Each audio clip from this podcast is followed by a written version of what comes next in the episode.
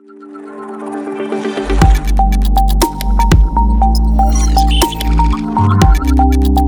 a todos, ¿qué tal? ¿Cómo están? Bienvenidos nuevamente al programa Comité de Tumores. Estamos en la segunda edición y en esta ocasión tenemos la grata compañía de dos compañeros médicos de Argentina y de México. Vamos a justamente tocar un tema muy interesante que es cáncer de colon. Tenemos como invitado principal al doctor Federico Esteso. Federico es oncólogo clínico del Instituto Fleming de Buenos Aires, Argentina. Él se desempeña como secretario académico y además es subjefe del área de comité, perdón, el área de tumores digestivos. Y tenemos al doctor Jaime López de Lara, el cual es residente de último año de oncología clínica del Hospital 20 de Noviembre de Ciudad de México, en México. Muchísimas gracias a ambos por haber aceptado la invitación. Y sin más, vamos a comenzar con la dinámica que ya la conocen. Primero el doctor López de Lara va a presentar eh, un caso clínico muy iconográfico. A partir de ahí, luego el doctor Esteso nos va a acompañar para poder hacer ya la discusión y obviamente para poder tocar temas que seguramente van a ser de bastante utilidad para todos ustedes. Jaime, por favor, adelante. Muchas gracias, doctor Samamé. Y el caso que les voy a comentar es una mujer de 62 años de edad que como antecedentes eh, importantes, nada más eh, abuelo paterno con cáncer gástrico. Eh, de ahí en fuera, pues ningún antecedente de importancia. Su padecimiento actual o su padecimiento oncológico lo inicia en diciembre del 2019. Eh, comienza a presentar cambios en el hábito intestinal, se asocia a hematoquesia y en algunas ocasiones rectorragia leve intermitente. Ante esto, la paciente decide hacerse una colonoscopia en enero del 2020 entre los hallazgos de la colonoscopía figura una tumoración aproximadamente de 4 por 5 centímetros a 18 centímetros del margen anal, misma que obstruye el 80% de la luz intestinal. Y bueno, se decide tomar una biopsia, la cual reporta un adenocarcinoma moderadamente diferenciado. Ante estos hallazgos se eh, hacen estudios de extensión, entre los que figura una tomografía contrastada de tórax, abdomen y pelvis, en la que se encuentra una tumoración en colon sigmoides, previamente ya descrita, además de adenopatías ilíacas de predominio izquierdo, así como lesiones hepáticas, tres lesiones aproximadamente en los segmentos 4, 5 y 8. Se hace una determinación de antígeno carcinogénico, la cual se reporta en 56 nanogramos por mililitro, y pues en febrero del 2020 se hace una sigmoidectomía asistida por robot ante el riesgo de obstrucción intestinal. En el material eh, quirúrgico, en la patología definitiva, pues se encuentra un adenocarcinoma moderadamente diferenciado y se tapifica como una etapa clínica 4A por la presencia de la enfermedad hepática. En marzo del 2020 es valorada por oncología médica y bueno, eh, ante los estudios de extensión, la enfermedad metastásica se solicita determinación de RAS extendido, eh, mismo que se reporta como un RAS wild type y un BRAF wild type, por lo que se decide en mismo marzo iniciar la primera línea de tratamiento sistémico con el esquema CAP de oxcapecitabina, oxaliplatino y cetuximab. Eh, se dio aproximadamente durante 10 ciclos y la paciente presenta respuesta completa. Eh, podemos ver en la imagen, en la tomografía inicial, la lesión hepática más característica y posteriormente, después de 10 ciclos, vemos en septiembre de 2020 ya con un PET una respuesta completa totalmente. Entonces, pues se inicia vigilancia a partir de septiembre de 2020. En julio del 2021, durante, la, durante el seguimiento, se detecta nueva progresión hepática tras un intervalo libre de progresión de 10 meses. Se documenta a través de un PET-CT, donde prácticamente vemos eh, la actividad ahí bastante importante.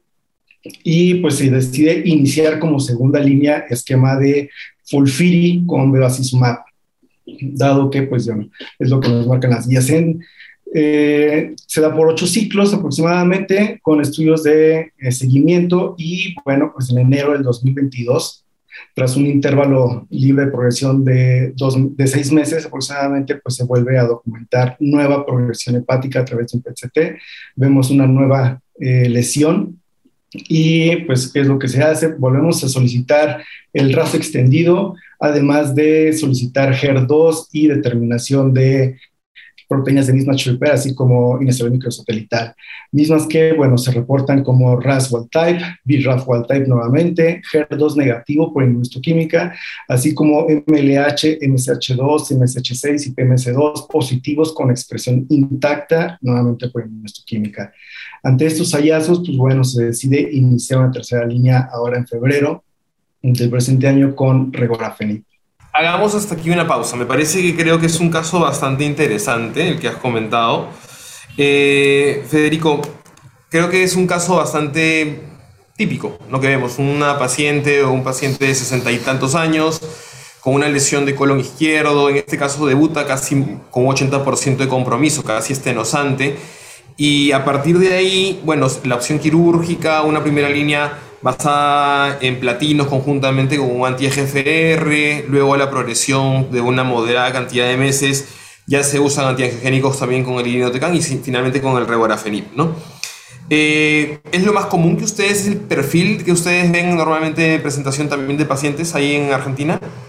Sí, lamentablemente también nos encontramos con pacientes que no son parte de estrategias de rastreo, el paciente, por supuesto, debería partir de los 45, 50 años, podemos discutir eso, haber empezado una estrategia de rastreo. En Argentina sabemos que menos del 30% de la población accede a alguna estrategia de rastreo, lo que está sugerido a nivel público, que es el 70% del marco de Argentina de sangre oculta en materia fecal, tiene que ver con la disponibilidad del método. Sabemos que en la medida que haya acceso, la posibilidad de hacer colonoscopía es mejor. Eh, pero bueno, ahí eso plantea la primera situación sí vemos muchos pacientes con diagnóstico con enfermedad sintomática, ¿no? Como fue esto y el motivo de consulta, y eso lleva a que veamos más enfermedad avanzada. Y esto me imagino que con el COVID ha empeorado, seguramente. Sí, cayó muchísimo la cantidad de consultas y también el sistema, hubo doble responsabilidad, ¿no? Los pacientes alejándose del sistema de salud y el sistema de salud alejando a los pacientes también, ¿no? Porque haciendo más hostil el, acceso a los turnos, a las colonoscopías, al acceso a los médicos. Esto seguramente va a reportar en estas que se llaman las olas subsiguientes del COVID, ¿no? El daño que generó el COVID, no solo por el COVID, sino por el diagnóstico tardío. Cada vez, probablemente en los próximos años, veamos más enfermedad avanzada porque perdimos la chance de hacer diagnóstico precoz con estrategia de rastreo previamente. Nosotros en esta situación, con el paciente inicial, nos hubiéramos planteado si era necesario hacer una cirugía del tumor primario, excepto que esté estenosado o que tenga síntomas suboclusivos. Eh, tratamos de, de, no operar el primario y después dejar para la evaluación o tomar una consideración de, no operar el primario, porque sabemos que eso no redunda en beneficios, solamente le salva de locución, excepto que estemos pensando en una estrategia de resección completa, de tanto el sitio metastásico como el primario, que sería una estrategia con eventual potencial curativo, y eso creo que es, lo primero que uno debería plantearse en un paciente con metástasis hepáticas, es si estas metástasis hepáticas son resecables, son potencialmente resecables o son claramente irresecables. Un poco para tratar de definir la, la estrategia este paciente tiene factores de riesgo adversos, que es la presencia de enfermedad sincrónica, un es elevado, múltiples lesiones.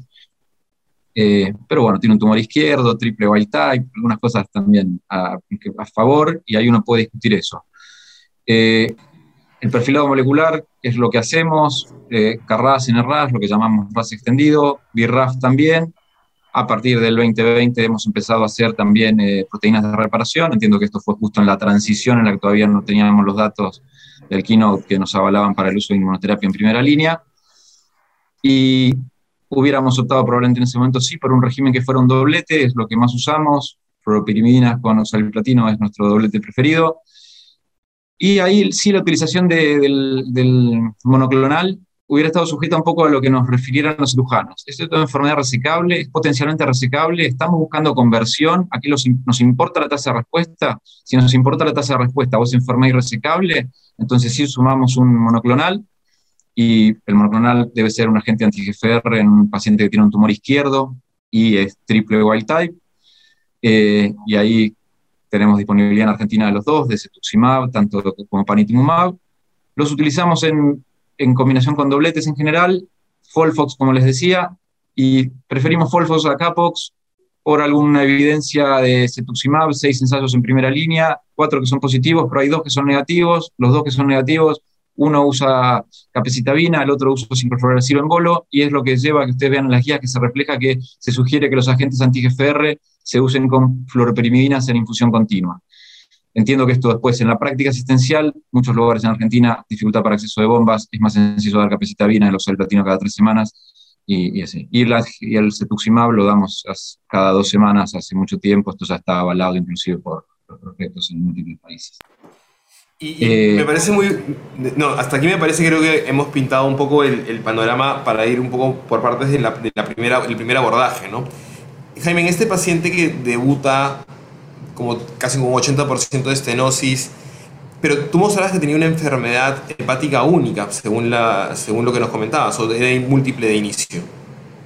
De inicio eran este, tres lesiones hepáticas así como la presencia de ganglios, ¿no? de adenopatías ilíacas de predominio izquierdo. Lo de las lesiones, claro, ahí viene también, Federico, a colación el tema de la ubicación también para, y de, de, tu, de, tu, comité de tumores con tu cirujano para poder saber si puedes resecar o están en determinado lóbulo y la función hepática remanente para poder ver, como tú lo decías, ¿no? si es algo resecable o potencialmente resecable y a partir de ahí construir toda la, la dinámica siguiente. Tema, tema interesante que es el tema de la biomarcación, ¿no? Y ahora mismo estamos entrando también con el tema del ER2. ¿Ustedes en Argentina o en México están utilizando ya de forma regular el tema de la biomarcación con ER2 o solamente con lo que es RAS, BRAF y MSI? Nosotros usamos eso que decías, el RAS extendido, BRAF y eh, proteínas de reparación, que es lo que tenemos más acceso por inmunoquímica. HER2 lo podemos llegar a pedir, pero tenemos que saber que cualquier indicación que surja un agente anti-HER2 en este momento en Argentina está fuera de las aprobaciones y eso nos va a llevar a una indicación muy eh, discutida eh, con los financiadores. Correcto, no en la práctica habitual. Perfecto. Yo creo que con eso de ahí eh, me quedo después también con el tema del inicio del EGFR, ¿no? de la opción de elegirse tu OPAN, y yo creo que es indistinto en función de la disponibilidad que uno tenga de acceso en el, en el mercado donde uno esté desarrollándose. Eh, Jaime, tenías algunas preguntas, por favor, comencemos. Sí, las preguntas justo era eh, esta parte de hacer o no, agregar no este, la terapia blanco, ¿no? Buscando pues, tasas de respuesta principalmente una paciente que pues realmente no estamos buscando una, una terapia de conversión, entonces pues ya creo que lo, lo han dejado ahorita este, algo claro, el, papel realmente de la terapia blanco, pues buscando la, la terapia de conversión. Con los agentes anti el único escenario en el que plantearíamos la duda sobre utilizarlos en un tumor de colon izquierdo triple wild type sería en el que el cirujano nos dijera que las lesiones son resecables, ¿no? Tenemos un estudio que ha demostrado que, que en ese escenario hasta podría ser detrimental el, detrimental el uso de agentes anti-GFR. Pero así sea el escenario de conversión o el escenario de enfermedad irresecable, el, sumar agentes anti-GFR a triple wild type izquierdos es mejor en tasa de respuesta, es mejor en sobrevida libre de progresión y es mejor en supervivencia global. Así que en todos esos escenarios tratamos de utilizarlo. Después la discusión de por cuánto tiempo, vacaciones sí, vacaciones no, es más compleja. Sí, creo que ese es un punto para dejarlo bien, claro, ¿no? El tema de, añadir el biológico, sobre todo con esta terapia de conversión, no creo que ya lo, lo has mencionado tú bastante, bastante bien, eh, Federico. Em, tu siguiente punto a discutir, Jaime. Justamente es este otro punto de dejar a los pacientes eh, descansar totalmente o dejarles un mantenimiento, ya sea con este, la y, la fluoropirimidina, o solamente la fluoropirimidina, o solamente dejarlas en vigilancia. ¿Cuál sería la, y aquí yo creo que hay que poner en la, en la clínica la decisión fundamentalmente es, sabemos que el uso, el uso crónico de agentes anti-GFR con la toxicidad sobre todo cutánea hace difícil que uno pueda tomar una estrategia de mantenimiento utilizando el anti-GFR.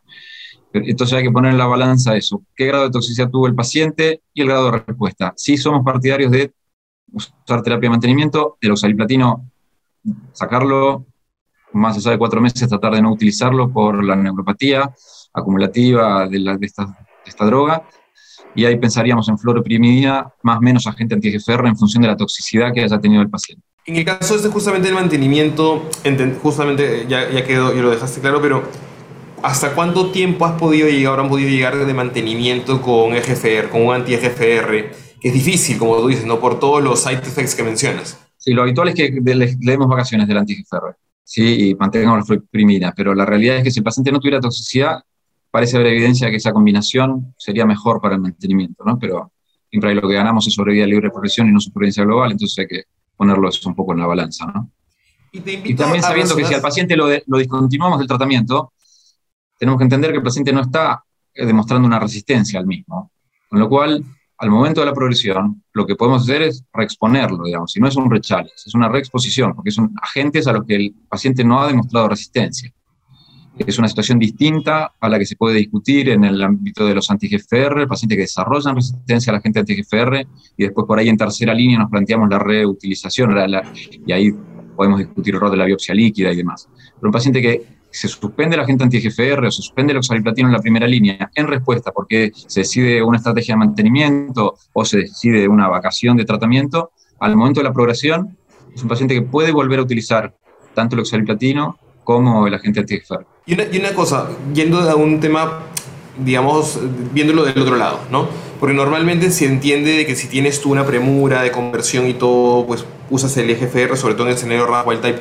Pero algo sobre el tema de utilizar antiangiogénicos en este tipo de pacientes en primera alternativa, Federico.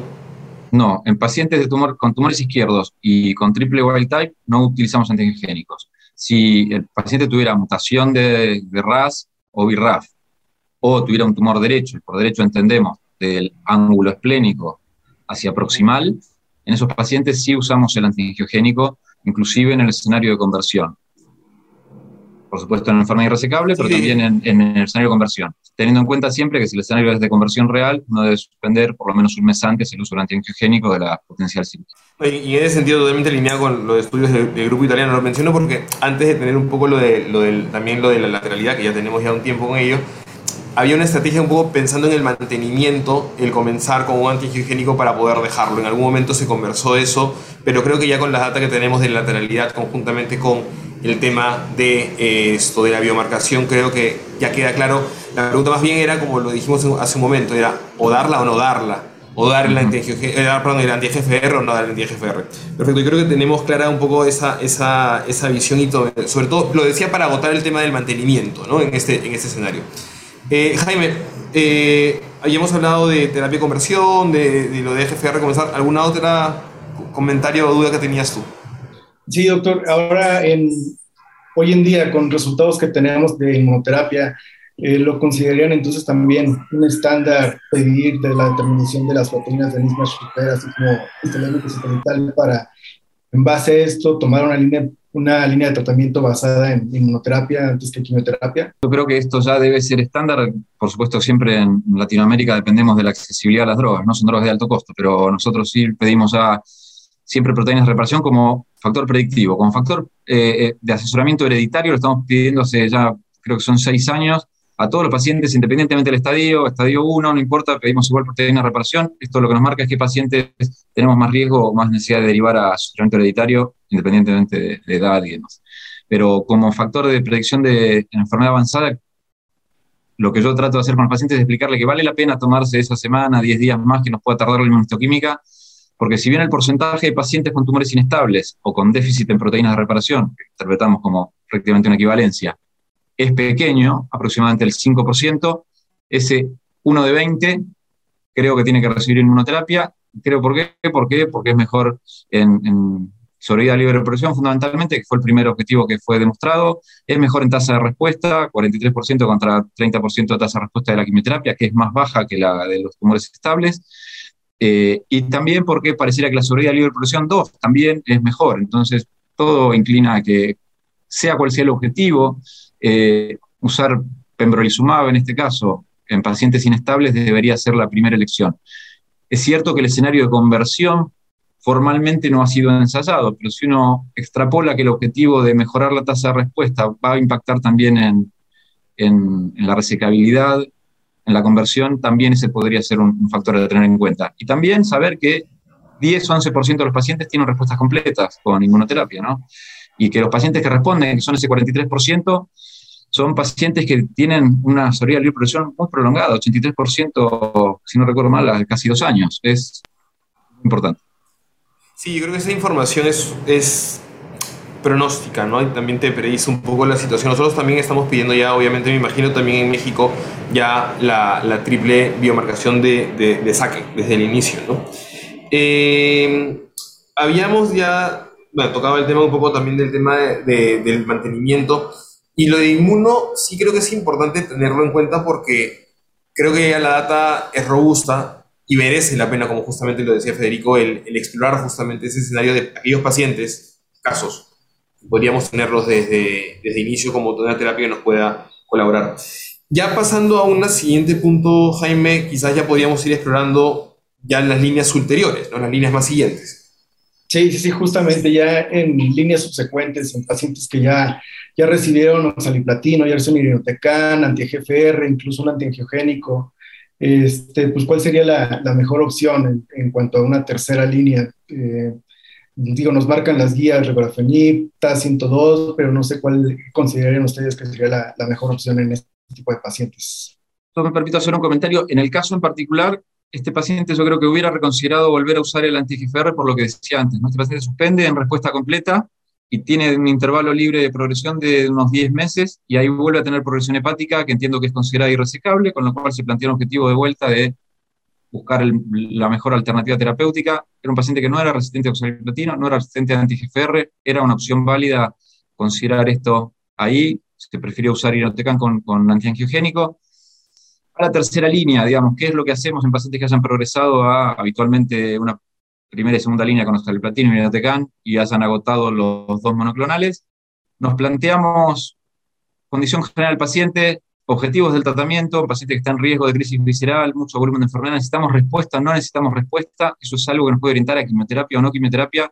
Recuerden, regorafenib y 102 tienen tasas de respuesta cercanas al 2%, con lo cual no tienen tasa de respuesta. El objetivo puede ser estabilizar la enfermedad como mejor eh, opción, pero si buscamos tasa de respuesta, si bien no hay un estudio formal prospectivo, los datos retrospectivos parecen indicar que la quimioterapia podría brindar más tasa de respuesta cercana al 20%, y sobre todo si uno enriquece un poco esa población en función de que hayan tenido buena respuesta cuando fueron expuestos previamente a ese agente, que hayan tenido un intervalo libre de, de la utilización de ese agente también importante, por lo menos de seis meses, y ahí eso podría ser una opción para una tercera línea en un paciente con estas características, como decíamos, ¿no? Eh, resposición a quimioterapia, regorafenib, TAS102, buscando sobre todo estabilidad de enfermedad.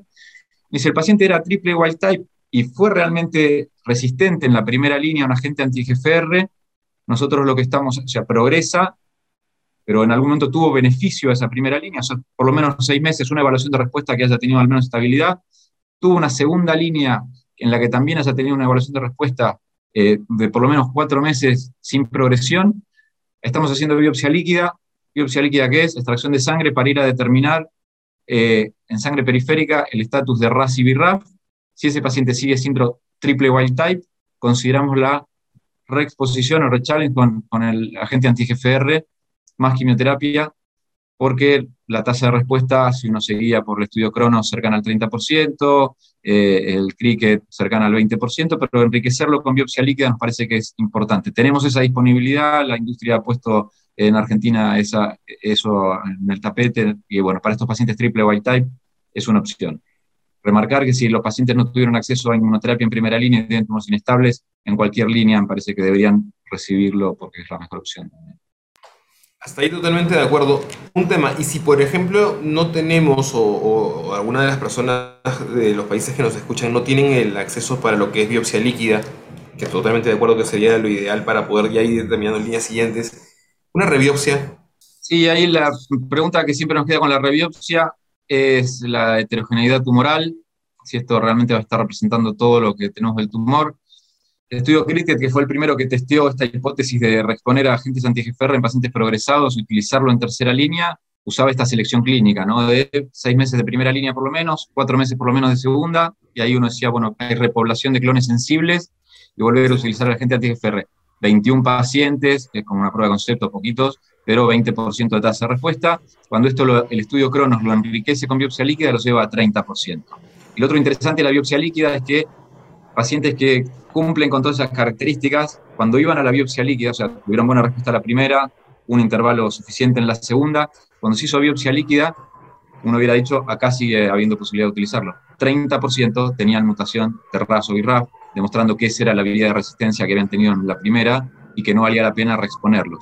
Sobre todo yo creo que hoy para los, los pagadores los convencemos que la biopsia líquida conviene, porque hay 30% de los pacientes que clínicamente creemos que se van a beneficiar que no se van a beneficiar por el testeo molecular. Oye, es cierto lo que tú dices, ¿no? porque creo que es mucho más precisa. y como tú dices, conviene invertir un poco más de dinero para poder saber si es que vas a exponer a un tratamiento mucho... No, quiero dejar de lado, Juan Carlos, porque por ahí hablo de todo esto. Yo sé que trabajo en un lugar que, que en Argentina representa al 7% de la población que tiene acceso a seguros de salud y no es lo que representa la salud pública en Argentina. El acceso a la inmunoterapia está muy limitado, el acceso a la forma de infusión está muy limitado.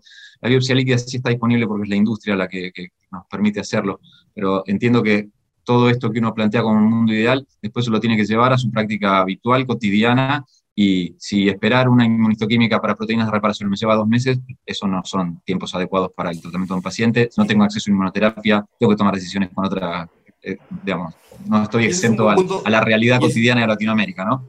Y eso es bueno, porque yo de hecho lo iba a mencionar un poco al final para contextualizar todo lo que estamos mencionando, ¿no? Porque creo que hay que entender de que también las realidades cambian de cada país, dentro de cada país, dependiendo de la parte de acceso. Y eso quizás ahora para poder terminarlo lo comentaremos, ¿no? Pero sí, me, sí quisiera hacer hincapié en, esta, en esto, lo que tú comentabas, de la prueba de concepto, que es cuando tienes una primera población clona que te responde también a un EGFR, luego puedes hacer este como e, este cambio para poder reexponerlo y, se vuelven a repoblar la, esta, esta clona inicial, lo cual te daría una, una opción para poder quizás tener y ganar un línea que En la oncología digestiva y en cáncer de colon lo usamos toda la vida, digamos, porque la reexposición, volver a usar quimioterapia en tercera línea, en definitiva, es, por el mismo concepto, digamos. Si vuelve a usar oxaliplatino, si el paciente respondió en la primera línea, tuvo un intervalo libre a la exposición al platino y ahí lo vuelve a utilizar. En algún momento nos hacían hasta la broma a nosotros de que éramos los reyes del re-challenge, porque era tipo urinotecano, oxaliplatino, urinotecano, estábamos haciendo eso. Bueno, ahora disponemos de un montón de drogas, pero en la prueba de concepto de usar anti-GFR es, es larga, es vieja, ¿no? La, el razonamiento. No, no, y, y, y, y, totalmente cierto, porque a ver, estamos hablando de tecnologías o de nuevos medicamentos, entre comillas, en los últimos 10 años, pero antes de eso, a ver, teníamos que ir, ir turnándonos y, de uno a otro y viendo cómo estaban las manos, cómo estaban las neuropatías, para poder ver si es que pasábamos de un lado, de un lado a otro, ¿no? Y eso lo vemos un poco más y seguramente Jaime también lo ha, lo ha podido ver o se lo han podido comentar. Bueno, pues por ahí de, comentar de regorafenib o 102, la verdad es que no hay una comparación formal cabeza a cabeza uno contra otro, hay que tener en cuenta las toxicidades, está 102 más mielosupresión y esto puede tener pesar al momento de elegir el esquema porque son pacientes muy pretratados. El regorafenib habitualmente mucha toxicidad clínica para el paciente, vinculada a la astenia, eh, la diarrea y el síndrome de mano-pie y ahí uno tiene que tomar esa decisión, me parecen los consensos parámetros clínicos. Aunado también, como tú dices, ¿no? al, al, al el ECOG y sobre todo en el REO ahora ver también cómo vamos con el tema hígado, como si ya estábamos regresando al tema hígado, cómo estamos con la función hepática para tener ahí un, un pequeño, una pequeña alerta. Jaime, pregunta última me parece que tenemos. Claro que sí. Em, ¿Algún rol eh, actual de, en líneas ya ulteriores de la determinación y encontrar la mutación de KRAS G12C habría eh, cabida para un blanco terapéutico teniendo esta, esta mutación? El cáncer de colon se está volviendo molecular. Estamos pareciéndonos un poquito a cáncer de pulmón. Estamos detectando subgrupos. Ojalá esto lleve a, como ha pasado en otros modelos tumorales, a realmente tener terapias muy eficaces para cada subgrupo. La mutación KRAS-G12C es la primera accionable ya con drogas aprobadas para cáncer de pulmón. En cáncer de colon sabemos representa aproximadamente el 3% de los pacientes. Empezamos a encontrar nichos pero lo importante es que ya hay un potencial eh, farmacológico ahí y tenemos datos preliminares por ahora de la combinación de adagrasib y cetuximab, algunos datos más preliminares aún de panitumumab combinado con sotorasib. Están los ensayos clínicos en marcha.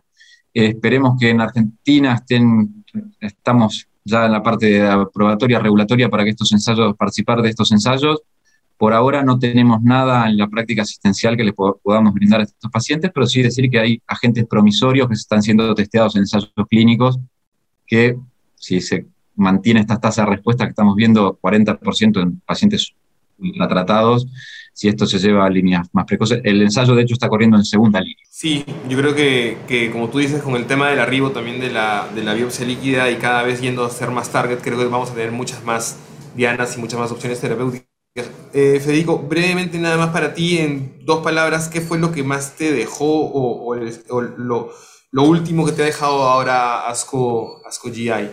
Ahora último, algo vinculado al tema, justamente si podemos algo de lo que tú has visto aplicarlo ahora. Cáncer colorectal me parece que si tuviera buscar un título nada más, es menos oxaliplatino puede ser igual para muchos pacientes Esto es en función de pacientes con enfermedad avanzada, con eh, añosos. un estudio que comparó la utilización de un doblete con oxaliplatino más el antiangiogénico era lo mismo que no utilizar el, el, platino, con lo cual pone ahí una luz en una droga que es tóxica, con la neuropatía que puede ser muy molesta para los pacientes, y fundamentalmente en el escenario de enfermedad localizada, toda esta discusión de tres versus seis meses, nosotros ya hemos optado por utilizar todos nuestros pacientes, excepto que haya alguna contraindicación CAPOX, capecitabina oxaliplatino, digamos, eh, y la discusión de cuáles eran los de alto riesgo y cuáles tenían que ser seis meses, en ASCO ya se han presentado datos que parece ser que estos seis meses deberían ser solo con capecitabina, no parece haber beneficio en seguir el oxaliplatino más de tres meses, entonces inclusive para los de bajo riesgo, ¿sí? hasta T3N1, a esos tres meses, a pacientes que tengan T4 o N2, tres meses de capecitabina oxaliplatino y tres meses más de capecitabina y de esa manera evitamos mucha la neuropatía que a veces la perdemos de foco en lo que es el seguimiento y también sabemos que la manifestación clínica a veces es un poco más tardía a la aplicación realmente y pacientes que empeoran después de tenido el tratamiento y es algo importante para la calidad de vida, sabiendo que en la subancia estamos sobretratando a muchos pacientes. ¿no? y también creo que la biopsia líquida en el futuro, nos, bueno, perdón, esto ya para ponernos muy moleculares, creo que desde lo clínico es lo que más me llevo para el consultorio el día de hoy, ¿no? Pero creo que se está viniendo un terreno para la biopsia líquida que, es eh, apasionante en lo que es la detección de la enfermedad molecular residual.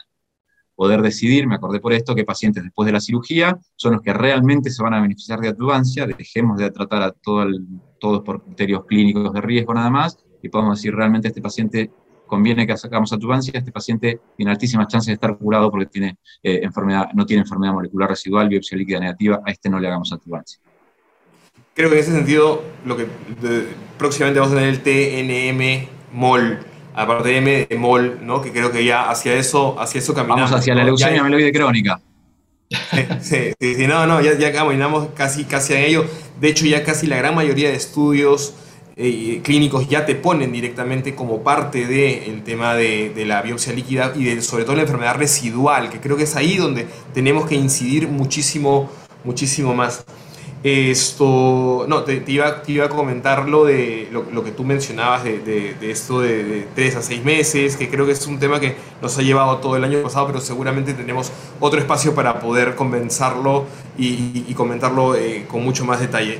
Federico, muchísimas gracias por tu participación y por tus opiniones. Jaime, tanto igual, muchas gracias por el caso, un caso de verdad bastante iconográfico y que vemos cada vez más. Solamente redundar en algo, ¿no? Más allá de todos estos cuidados que estamos haciendo es porque estamos prácticamente viendo pacientes oncogeriátricos. La población que vemos en, en Colón es una población muy elderly y creo que también suma esto una obligación para empezar a ser menos tóxicos quizás, ¿no? Y creo que eso también nos queda en función, lo que tú mencionabas, Federico, a lo que tengamos en nuestros centros, a lo mejor que dispongamos de nuestros centros y en nuestros medios, porque entendemos de que las limitaciones de Latinoamérica son, son las que son y tenemos que lidiar con ello. Muchísimas gracias nuevamente Federico, muchísimas gracias Jaime, muchísimas gracias a todos ustedes que están pudiendo ver este programa. Esperamos haber ayudado a que puedan ampliar o, digamos resolver o consolidar algunos de los conceptos justamente en una de las patologías que más, más vemos. No se olviden por favor de enviarnos sus comentarios y invitarnos para, para darnos sus casos clínicos para poder comentarlos en alguna siguiente sesión, en un episodio de los comités de tumores de Science League. Muchas gracias.